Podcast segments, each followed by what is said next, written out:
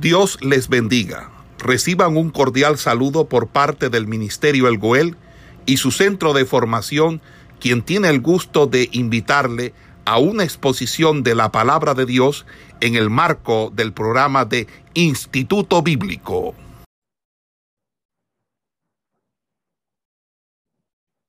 Seguimos entonces con el estudio del libro de los reyes y el libro de crónicas. Recuerden que estuvimos hablando en la clase anterior acerca del bosquejo o contenido superficial de cada uno de estos libros y hablamos de la repartición de ellos según los capítulos.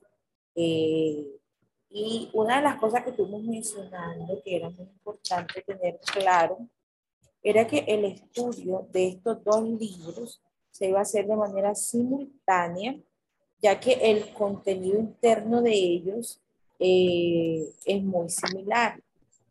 Más que similar por igualdad, es similar por complemento. Es decir, el contenido de un libro complementa el otro. Entonces, eh, si de pronto hallamos rasgos importantes y característicos en el libro de los reyes, cuando lo estudiamos eh, entrelazado con el libro de crónicas, nos va a permitir adquirir mayor conocimiento en cuanto en cuanto al mismo tema. Entonces, es eso lo que hace necesario estudiar los dos libros de manera simultánea o estudiarlos juntos. Entonces, estuvimos mencionando en la clase anterior eh, de qué manera eh, estos dos libros se complementan de forma interna.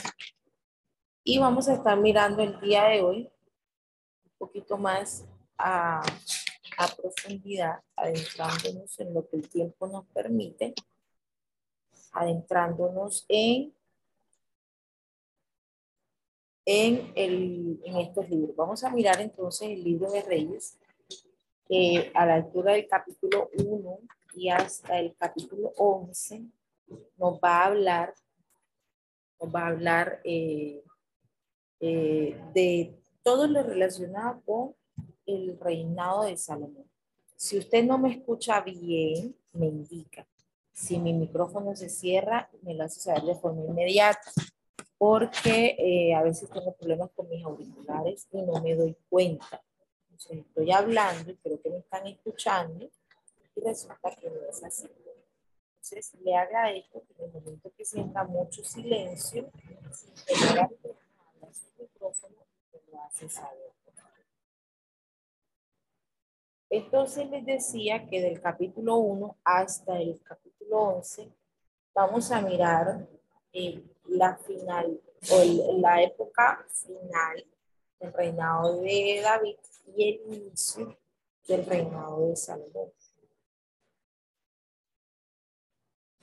Usted puede mirar en pantalla que por ejemplo le presento allí algo que llamamos introducción y dice, voy a leer para ustedes, dicen em, que Israel llegó a su apogeo, es decir, a su momento de gloria, eh, pero en el ámbito material durante el reinado de Salomón. Entonces, eh, las características de este reinado fueron muy evidentes, fueron muy notables. Aparte de la prosperidad que ellos pudieron vivir, vivieron justicia y vivieron paz en medio con los, con los, con las regiones vecinas. Entonces tenían justicia, paz, prosperidad y además de eso tenían un prestigio internacional porque su rey era reconocido como el más sabio del mundo conocido en ese momento. Entonces era el hombre con mayor sabiduría eh, que podía estar reinando. Eh, no sabían que era el hombre más sabio sobre la faz de la tierra, ni tampoco sabían que sería efectivamente el, el único con esa capacidad. Posteriormente, esta información que fue dada a Salomón de manera privada en revelación, posteriormente pues se dio a conocer. Es decir, en el momento que Salomón comenzó a reinar, no se hizo pública la noticia de que Dios lo había dicho, que él era el más sabio que jamás se había levantado y sería el más sabio que jamás se volvería a levantar. Esa información se fue haciendo pública un poco de tiempo después, pero ya la fama de Salomón eh, había transcurrido o corrido por el mundo conocido hasta ese momento y había sido considerada como un sabio que se había levantado en esa época. Poco a poco se fue sabiendo que él era el más sabio de todos. Entonces, además de esto, eh, el gobierno de Salomón se asemeja un poco al cuadro del reino milenario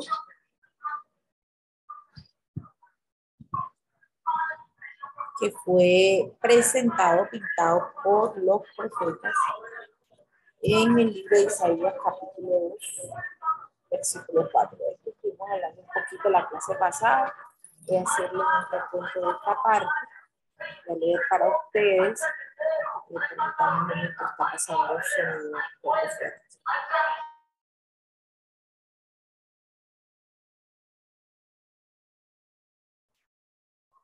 Bien, leo para ustedes lo que dice Isaías 2, entonces, 4. Dice de la siguiente manera.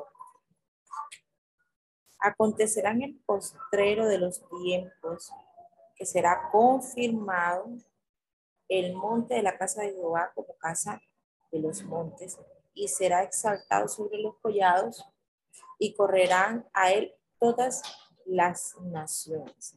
Isaías capítulo 2 del versículo 2 al versículo 4, sigue diciendo, y vendrán muchos, Dios bendiga, muchos pueblos y dirán, venid y subamos al monte de Jehová, a la casa de Jehová de Jacob, y nos enseñará sus caminos y caminaremos por sus sendas, porque de Sion saldrá la ley y de Jerusalén la palabra, y juzgará entre las naciones y reprenderá a muchos pueblos, y volverá sus espadas en rejas de arado y las lanzas en hoces no alzará espada nación contra nación, ni se adiestrarán más para la guerra. Esta profecía milenaria o esta profecía que se dio en esa época eh, se asemeja eh, a lo que el, rey Salomón puso a vivir en su época de gobierno al pueblo de Israel. La clase pasada aclarábamos que esta profecía es para el reino o el reinado milenario, el reinado que se va a vivir cuando Cristo reine en esta tierra. Es decir, después del rapto, cuando la iglesia venga con Cristo en gloria, ya no como novia ataviada esperando para la boda, sino como esposa que viene a reinar con el Señor en esta tierra y allí seremos reyes y sacerdotes y es allí donde se cumple esa palabra y vendremos con él a gobernar en esta tierra. Entonces allí se da ese reino milenario en el que habrá paz y prosperidad, que ya no habrá más guerra, nación contra nación, ni pueblo contra pueblo. Es en ese momento donde las armas dejarán de ser usadas para la guerra, para pelear y para matar a otras personas, y será utilizado para eh, sembrar la tierra, para arar la tierra, para el cultivo porque entonces eh, se restablecerá el mundo eh, que hoy tenemos a como Dios lo había creado en un principio. Se volverá el cultivo de la tierra, se volverá a, a restablecer el orden que Dios le había dado al mundo desde el origen de la creación. Entonces, a pesar de que esa eh, profecía de Isaías apunta a esos tiempos, la Biblia nos enseña que el, la época de gobierno que Salomón tuvo sobre Israel le permitió le permitió a este pueblo vivir una similitud de lo que este gobierno o de lo que este periodo con Cristo vamos a vivir y de forma interna. Entonces, otra de las cosas que debemos observar es que David había establecido un reino hebreo sobre unos fundamentos sólidos. Y esto le había permitido a Salomón iniciar eh, la forma de gobierno que él, que, que, colocó. David también había vencido a todos los enemigos de Israel y había extendido los límites, los límites de la nación al mayor alcance de su historia, es decir, que había formado o había hecho eh, que el pueblo de Israel fuera mucho más amplio y tomara mayor posesión de la tierra. Y había aminorado las regiones vecinas que eran enemigas del pueblo de Israel y con las cuales siempre estaban en guerra. Entonces, al haber el desterrado o despojado a estos pueblos de esas tierras eh, que, estaban cerca del pueblo de Israel, eh, significaba que tenían menos opositores, que tenían menos tribus con las cuales pelear y que las que habían quedado y habían hecho alianza de paz con el pueblo de Israel, entonces no tenía el pueblo de Israel en el momento del reinado de Salomón enemigos con los cuales tuviera que pelear, porque ya todos habían sido sometidos a sus pies. Una de las cosas que vamos a mirar es que eh, se observa un marcado contraste entre el reinado de Salomón y el reinado de David. Y decíamos que eh, ambos habían tenido una forma de crianza muy diferente y esa forma de crianza se había hecho notable en su forma de gobierno. Había sido David alguien que había sido criado en el monte o en, el campo, eh, cuidando animales, defendiendo las ovejas de los leones y de los osos, lo cual había hecho en él o creado en él la característica o la capacidad de ser alguien eh, eh, que defendiera, que luchara, que peleara, que fue criado de una manera robusta, de una manera vasta, de una manera que lo llevó fácilmente a adoptar la posición de ser un guerrero que estableció eh, peleas o guerras contra los enemigos. De hecho, lo vemos en su origen, que no tuvo ni siquiera temor de enfrentarse a un hombre mucho más grande que él, que le doblaba o triplicaba en estatura, peso, talla y conocimiento de guerra, que Goliat, desde, muy joven, desde muy,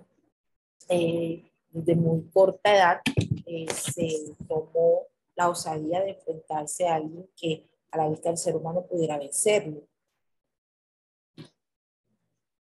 Mostrando el carácter de la crianza que David había tenido, siendo hombre de campo, de, de monte, de, estar al, a la intemperie, de estar allí defendiendo lo suyo, mientras que Salomón había sido un hombre criado bajo, el, bajo un reinado bajo cierta ostentosidad, bajo ciertos cuidados, en casa, con enseñanza. Eh, solamente fue dado a estudiar, a escudriñar, a educarse. Eh, fue un hombre dado a estar en el, en el, palacio del rey, viviendo pues allí con todas las comodidades, teniendo quien le sirviera a él y no teniendo que haber padecido todas las cosas que sufrió papá y pues salía adelante.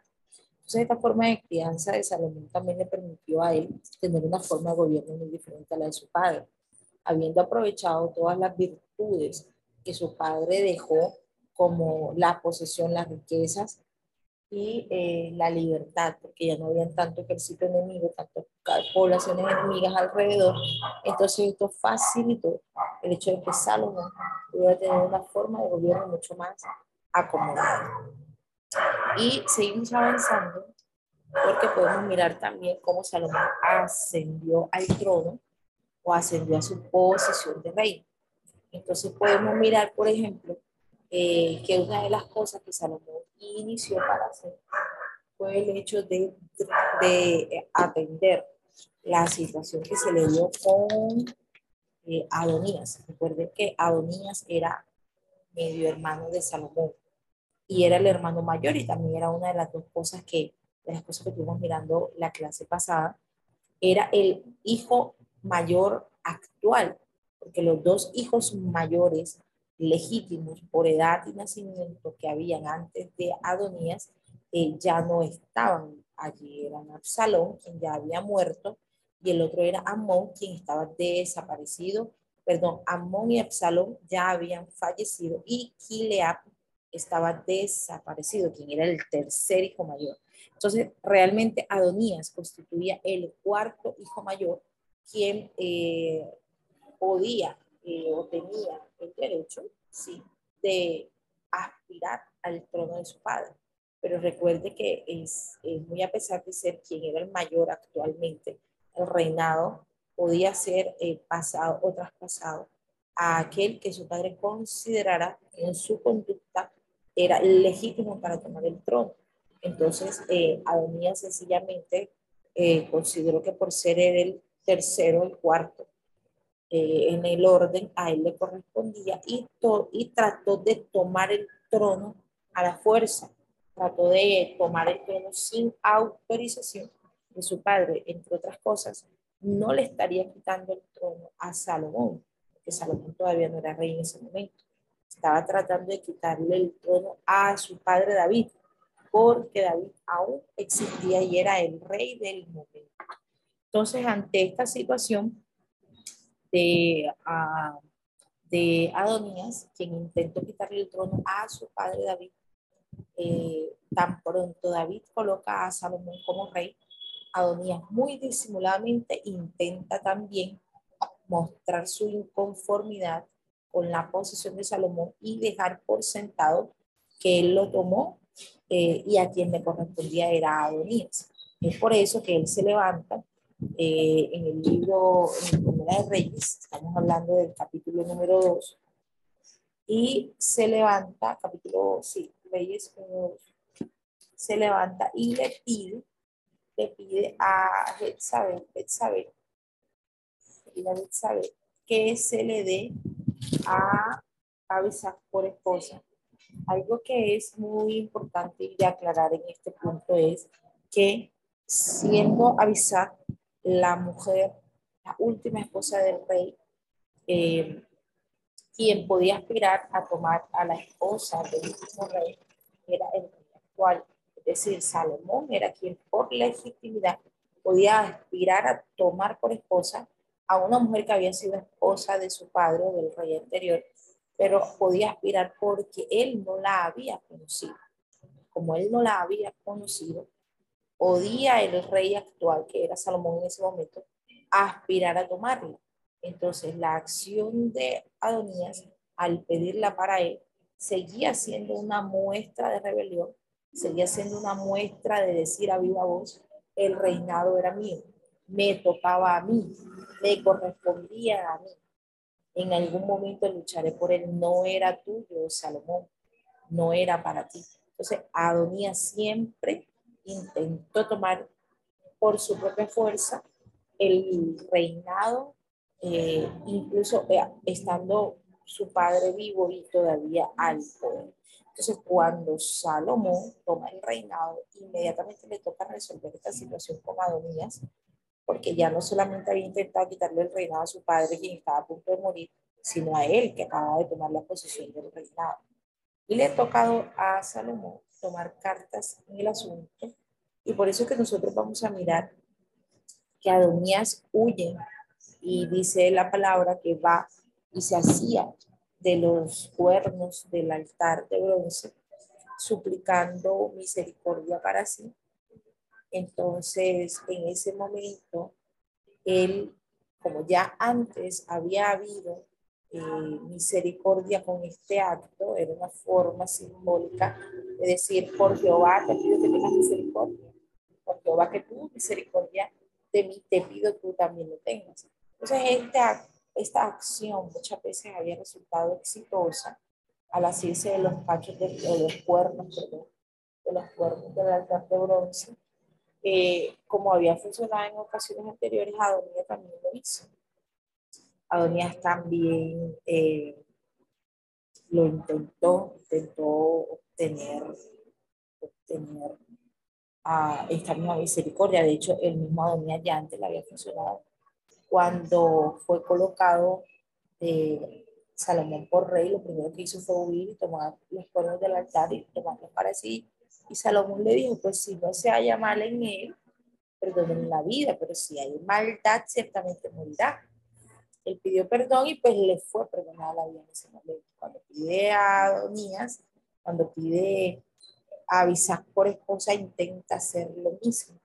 Pero efectivamente, pues, no le fue perdonado esta ofensa y murió de la misma forma, de la misma forma que más adelante Joab muere.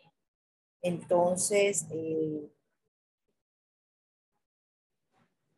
vemos que de esa manera una de las primeras cosas con las que tuvo que lidiar Salomón al tomar el, trono fue el hecho de lidiar con su propio hermano que intentaba usurpar el trono. Amén. Entonces, vamos a mirar más adelante, que lo hemos mirado la clase pasada. Vamos a mirar, por ejemplo, que el punto número dos de este hecho de la ascensión de Salomón hacia el trono nos va a llevar al último consejo de David hacia Salomón.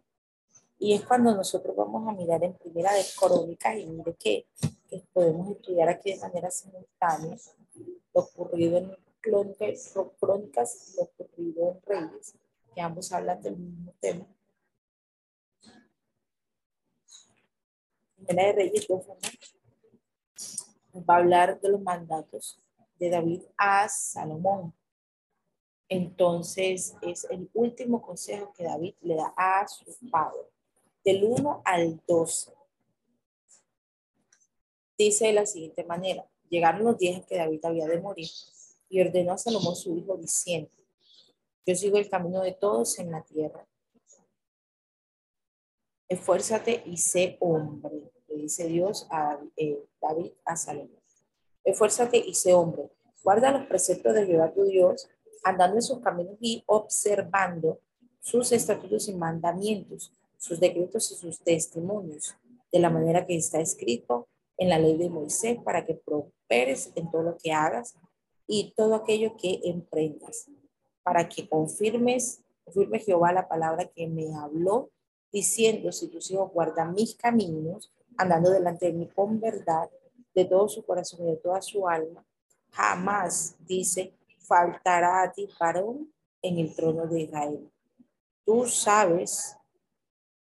Y allí finaliza el consejo, el consejo eh, de mantener una rectitud o de mantener una vida íntegra delante de Dios. Entonces, los consejos, el consejo que David le dio a Salomón va a tener dos vías. Va a ser la vía espiritual y la vía secular. La vía en cuanto a su comportamiento frente a Dios y la vía hacia su manera de proceder contra aquellos que habían sido enemigos de su padre y que él había perdonado, pero que Salomón no tenía el, la obligación de mantener esas promesas, sino que si él consideraba podía hacer justicia, la justicia que David no había podido hacer por haber, eh, haberse sometido a ciertas alianzas. Entonces, hasta el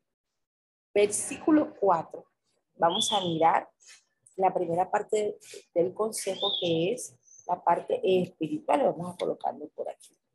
Del 1 al 4, entonces aquí hallamos el consejo espiritual.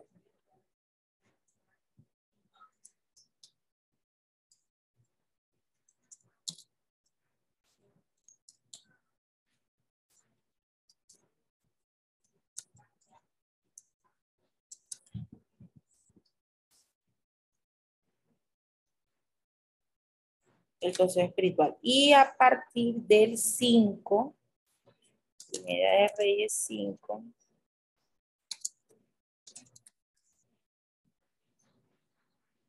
capítulo del 5 en adelante hacia el 12 más o menos, vamos a encontrar el de la, el de su conducta hacia los enemigos de su padre.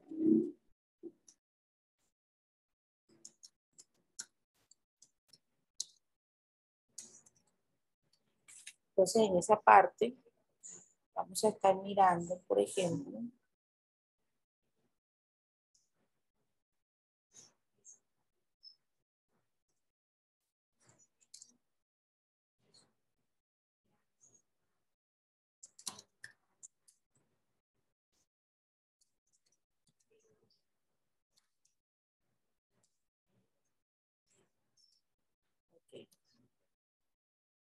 aquí para que quede claro. Entonces vamos a mirar ahora cómo una de las cosas que, dio, que, que, que David le encarga a Salomón pareciera ser eh, algo fuerte, pero es totalmente legítimo hacer y leemos desde el versículo número 5. Versículo número 5 va a decir de la siguiente manera, dice, tú sabes, ya, ya sabes tú cómo hay lo, ya sabes tú lo que me ha hecho Joab, hijo de Sarbia. ¿Quién sabe lo que había hecho Joab, hijo de Sarbia? ¿Quién ha podido leer esta parte? Pueden tener participación. Ya sabes tú lo que me ha hecho Joab, hijo de Sarbia. Sigue diciendo, lo que hizo a dos generales del ejército de Israel. ¿Se va ubicando usted? ¿Ha leído ese pasaje?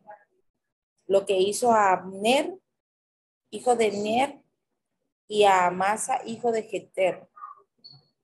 Quisiera saber si están familiarizados con la historia, saben a qué hace referencia la palabra. Dice, a los cuales él mató, derramando en tiempo de paz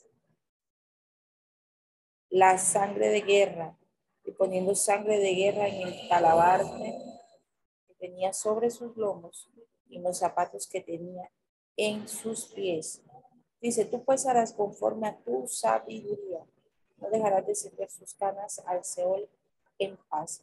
El primer consejo que le da David a Salomón es considerar el hecho de castigar a Joás por haber obrado arbitrariamente. Porque cuando Joab dio muerte a este par de hombres, que entre otras cosas eran eran generales del ejército, lo hizo por venganza personal. Y cuando alguien hacía algo por venganza personal sin un mandato o, eh, de un rey y sobre todo a alguien que era de su mismo ejército, eh, estaba estableciendo o levantando guerra. David había establecido alianza con, guerra, con ejércitos enemigos. Había establecido alianza con otros grupos que también eran, eh, que tenían sus, grupos de guerra.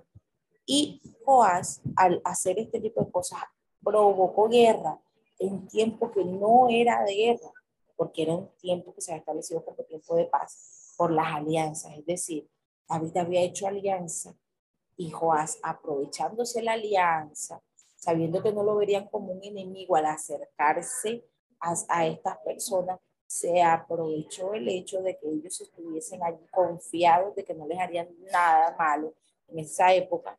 Entonces se aprovechó de esto y los, los, los mató, porque no estaban ellos en guardia, no estaban ellos apercibidos de que hubiese guerra, porque la guerra no se daba sin previo aviso, la guerra se daba en común acuerdo cuando había una disputa, eh, las personas establecían una guerra, eh, pero esta guerra podía ser eh, establecida de dos maneras. Podía ser, se levanta un ejército contra otro, pero podían hablar antes de ir a la guerra y para intentar conciliar y llegar a un acuerdo, para evitar el mayor número de muertes posible. Todos los generales analizaban la posibilidad de ganar o de perder y esto siempre les permitía tener una, una conversación con el ejército contrario para intentar llegar a un acuerdo y que no, y que no, este, que no hubiera guerra. Siempre intentaban la forma de que hubiera una alianza y no hubiera guerra, porque la guerra siempre traía ruina, sufrimiento, dolor y destrucción a los pueblos. Entonces ellos siempre intentaban evitarles cuando la guerra era inconciliable, definitivamente no había una manera de ponerse de acuerdo, de, de, establecer una alianza, entonces en última instancia les tocaba pelear y matar lo que tuvieran que matar. Entonces siempre evitaban tener que irse a la guerra. Entonces Joás, en lugar de mantener esta paz que su rey había tenido, lo que hizo fue que dio apertura a, un, a, un, a, una lucha, a un momento de desafortunio que cuando se diera dictamen a una guerra sería un motivo más para evitar una alianza. Es decir, cuando se volviera a convocar a guerra por algún conflicto, entonces es esa acción de Joás iba a impedir cualquier posibilidad de eh, tregua entre los dos pueblos, ya que él había haber abierto una, una acción que era digna de ser vengada. Entonces, esta es una de las situaciones que David le expresa a Salomón y le dice que no permita que Joab descienda con paz, con, paz al Seol, ya que él no eh, había obrado correctamente.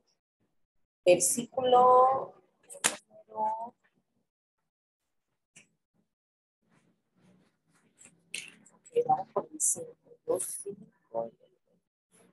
2.7 dice, más a los hijos de Barzilai, Galaditas, harás misericordia, que sean de los convidados a tu mesa, porque ellos vinieron a esta, de esta manera a mí cuando iban huyendo, cuando iba huyendo de Absalom, tu hermano. Entonces, de la misma forma le pide misericordia con, con los hijos de Barzilai. Es decir, le pide que por favor mantenga la alianza que él ya había de antemano hecho con los hijos de Barzilai y que la mantuviera. Más adelante vamos a mirar el motivo y nos va a decir que es precisamente porque eran hombres de guerra, hombres fuertes, que cuando él tuviera que enfrentar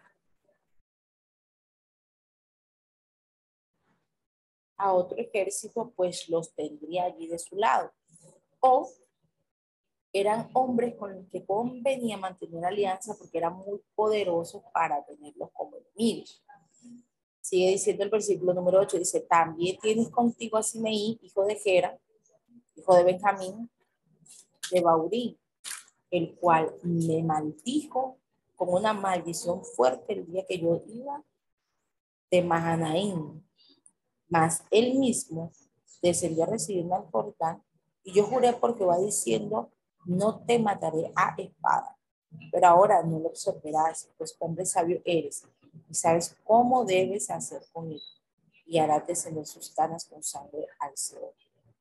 Con respecto a Simeí, había Simeí considerado que David se merecía la situación con Absalón porque eh, seguramente tenía algún pecado oculto y era castigo de Dios. Entonces Simeí no tardó en maldecir a David y en lanzar contra el juicio. Eh, David en su dolor aceptó el señalamiento de Simeí. Dijo, tal vez este tenga razón, tal vez por Jehová, tal vez por Jehová eh, venga este castigo. Eh, y no, en su dolor consideró, no consideró eh, hacer daño contra Simeí, lo dejó cuando David regresó eh, triunfando por la muerte de Absalón, aunque para él no fue motivo de alegría, Simei salió a recibirle y a alegrarse por su victoria y a reconvenir lo antes mencionado.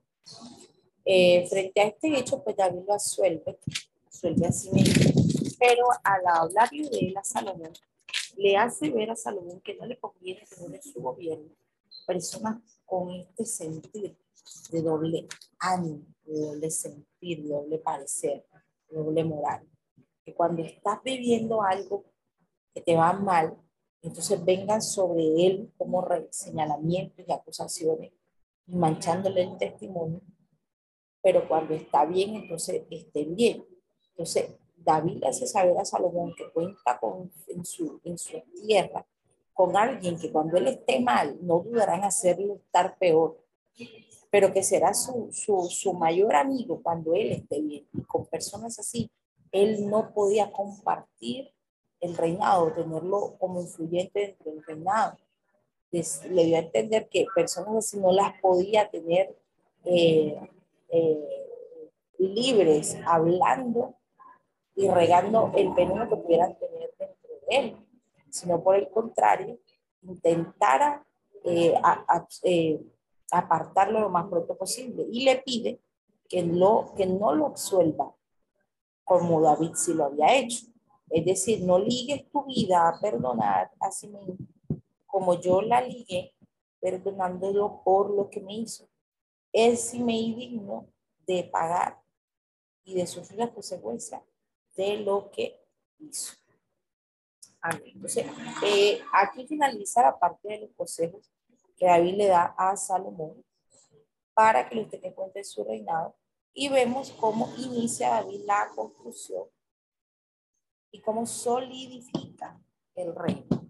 Entonces, después de la muerte de David, Salomón tomó con firmeza la reina del poder y no dudó en obrar enérgicamente para eliminar los peligros de sedición, es decir, aquellos que en un momento dado podían levantarse en contra de él para su propia destrucción. Y son estos que acabamos de mencionar, por lo tanto, ejecutó a Adonías por traición, estirpando la posibilidad de que Adonías más adelante se pudiera volver a levantar para intentar usurpar el trono de Salomón. Destruyó a Abiatar. Abiatar, aquel sumo sacerdote que se había ido del lado de Adonías y que había eh, sido como el apoyo espiritual para Adonías. Recuerde que todos los reyes tenían dentro de su cúpula un consejero, un general, un sacerdote y el rey mismo. Entonces el rey mismo organizar su cúpula de esa manera. A, Adonías no fue la excepción. Adonías tomó a Joás como general del ejército, tomó a, a Abiatar como sumo sacerdote y estaba él. Entonces, asimismo, él estableció su forma de gobierno, su cúpula, para poder dirigir el pueblo. Entonces, una de las cosas que inmediatamente resolver es el hecho de acabar con esa cúpula de traición, ese grupo que ya estaba allí organizado, que no iba a querer a sujetarse a él como nuevo rey y los elimina siendo representando un peligro de sublevación, de, de, de, golpe de Estado futuro.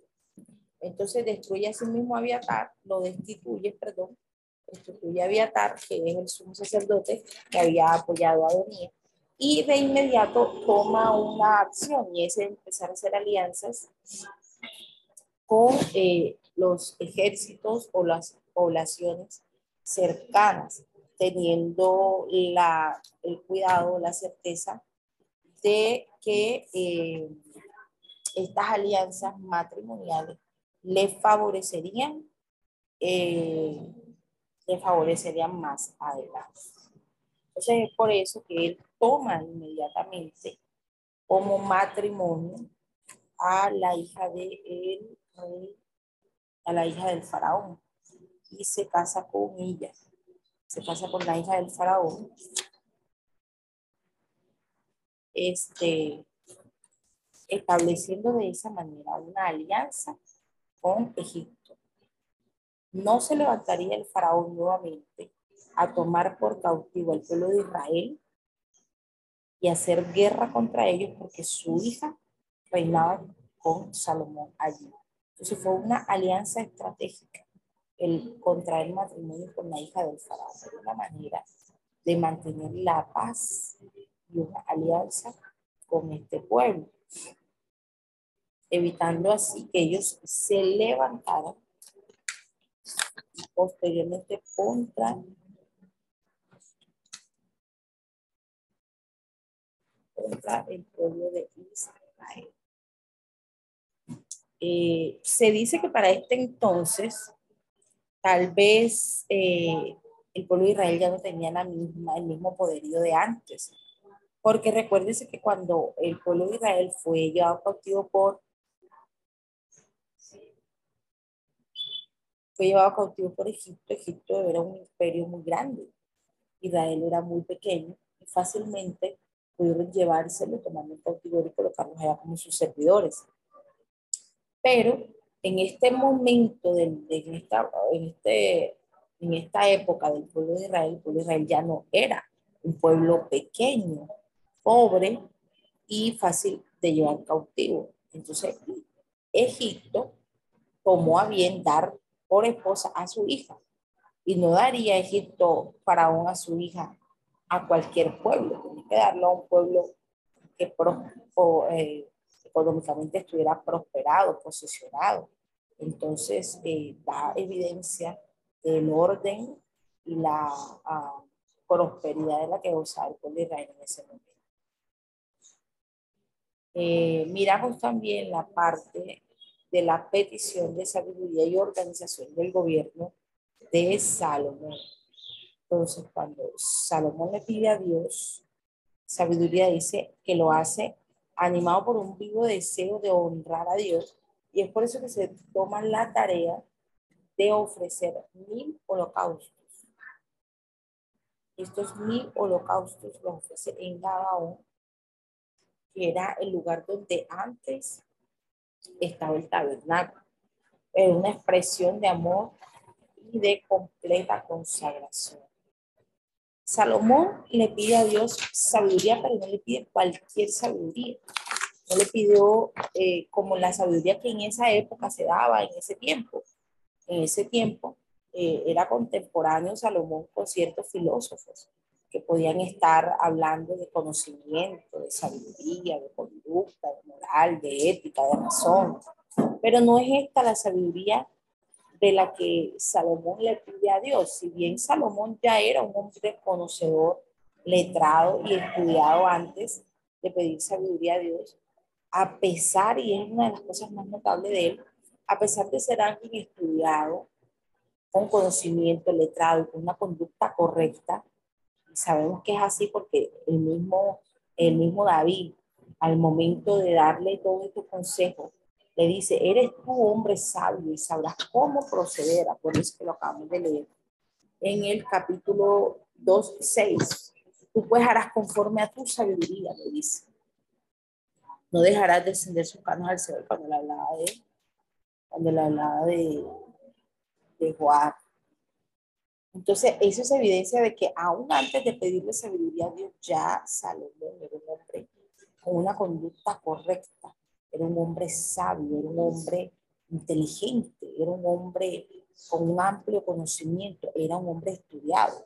Ser el hijo del rey le daba la posibilidad de educarse, era un hombre educado. Entonces, a pesar de tener todo este conocimiento, él vino muy humildemente ante Dios y le dijo, le dijo, soy joven y no sé cómo conducirme, dice. Da pues a tu, da pues a tu ungido, dice, da pues sabiduría. Y es la petición que, que, que, que, dio, que Salomón le hace, que Salomón le hace a, a Dios. Estoy buscando el, el versículo específico. Dice, soy, dice, soy, no se discernir entre mi mano derecha y mi mano izquierda. Y eso parece tan humilde, siendo él un hombre sabio, prudente y entendido en muchas cosas. Entonces le pide a Dios que le dé sabiduría para gobernar o para guiar a ese pueblo tan grande. Y efectivamente es lo que Dios le otorga a Salomón en ese momento, en esa petición él le hace. Le otorga a Dios esta sabiduría para guiar al pueblo, para reinar sobre el pueblo. Es el versículo 6 del capítulo 3 de Primera de Reyes. Salomón dijo, Tú hiciste gran misericordia a tu siervo David, mi padre, porque él anduvo delante de ti en verdad, de justicia y en rectitud de corazón para contigo. Y tú le has reservado esta tu gran misericordia en que le diste hijo que se sentase en su trono como sucede en este día. Versículo 7 dice, ahora pues Jehová Dios mío, tú me has puesto a mí tu siervo por rey en lugar de David mi padre.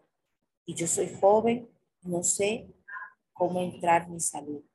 Y tu siervo está en medio de tu pueblo al cual tú escogiste, un pueblo grande, que no se puede contar ni enumerar por su multitud. versículo 9 dice, da pues a tu siervo corazón entendido para juzgar al pueblo, a tu pueblo y para discernir entre lo bueno y lo malo, porque ¿quién podrá gobernar este tu pueblo tan grande? Dice la Biblia en el versículo 10, y agradó delante del Señor que Salomón pidiese esto.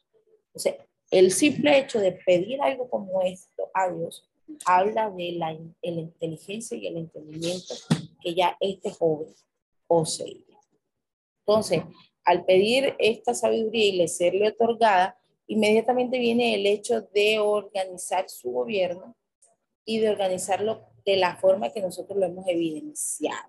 Dice que esta organización revolucionó de lo sencillo hasta lo más complejo en el transcurso de los primeros años del reinado. Entonces, pasó a ser un, un reinado común a pasar a ser un reinado espléndido. Por eso que la reina de Sabá, cuando vino delante de él, quedó impresionada de todo lo que pudo ver en el, en el castillo, en el palacio. Entonces, eh, el monarca, es decir, Salomón, constituyó un tribunal de apelaciones delante del cual el, pueblo podía venir a quejarse y a pedir justicia por los hechos con los que ellos se sentían inconformes. Entonces, cuando el pueblo sentía que estaban siendo violados sus derechos por parte de un vecino, de un amigo, de un conocido, de un hermano o de cualquier otra persona, podía venir delante del rey y pedir que se le hiciera justicia. Por eso, en este capítulo 1, nosotros vamos a mirar cómo vino delante del rey una mujer que consideraba que la otra le había robado su bebé y lo había matado. Es decir, la otra mujer había matado accidentalmente a su hijo y quería robarle el de ella. Entonces, esta sabiduría para gobernar fue la que Dios le otorgó a él y se ve reflejada el tribunal de apelaciones que había establecido Salomón, ante el cual podía venir a quejarse todas las personas. Miramos que la grandeza e imperio militar que tenía Salomón va a re edificar o va más que todo a, a reconstruir y a fortalecer una cadena de ciudades que estaban ubicadas en puntos estratégicos y que eran o que estaban allí para eh, defender o ser defensa eh, del pueblo de Israel. Es decir, eran los lugares en los que las personas iban para poder uh, cuidarse, refugiarse en medio de guerra o para que desde allí estableciera Israel defensa contra el ejército enemigo. Entonces vamos a mirar, por ejemplo, que reconstruyó a la ciudad de Azor, Megido, las ciudades de Geser, Petorón, Balat, Balat y Tedmar, cada una ubicada en su respectivo orden, Usted lo puede evidenciar en la planilla que le acabo de presentar. Se dio a la tarea de reedificar, reconstruir y fortificar esta cadena de ciudades. Y, ok, aquí finalizaríamos entonces la clase de hoy mirando cómo en el comienzo del reinado de Salomón, él estableció y extendió su grandeza y su imperio militar.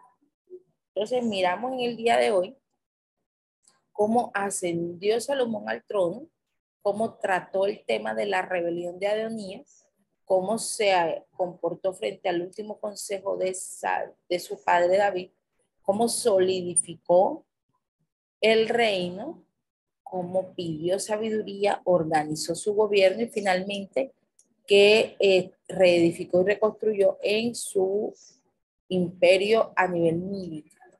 Amén. Entonces, estaremos dejando la clase por hoy hasta aquí. Esperamos que este estudio haya sido de bendición para su vida y ministerio.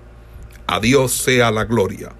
Este es el Ministerio El Goel, vidas transformadas para cumplir el propósito de Dios.